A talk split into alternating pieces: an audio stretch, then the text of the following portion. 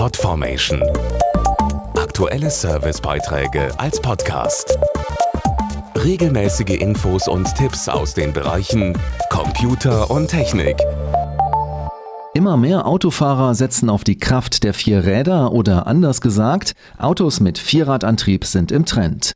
Hauptargumente für den Kauf sind dabei ein besseres Fahrgefühl und ein Plus an Sicherheit. Doch sind die Vierrädler wirklich sicherer? Das klären wir im Beitrag. Vor genau 20 Jahren brachte Volvo mit dem Modell 850 seinen ersten 4x4-Antrieb auf den Markt.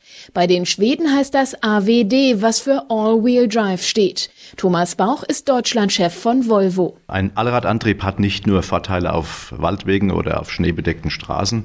Die Fahrstabilität insgesamt ist deutlich höher, weil die Kraft auf alle vier Räder gebracht wird.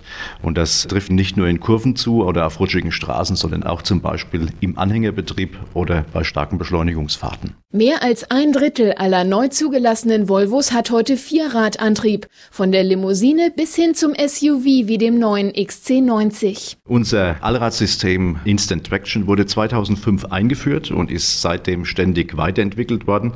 Mit diesem System verteilen wir die Motorleistung je nach Fahrsituation auf beide Achsen.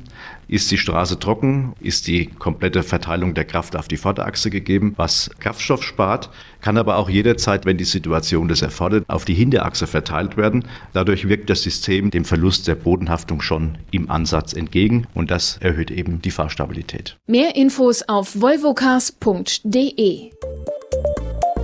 Podformation.de Aktuelle Servicebeiträge als Podcast.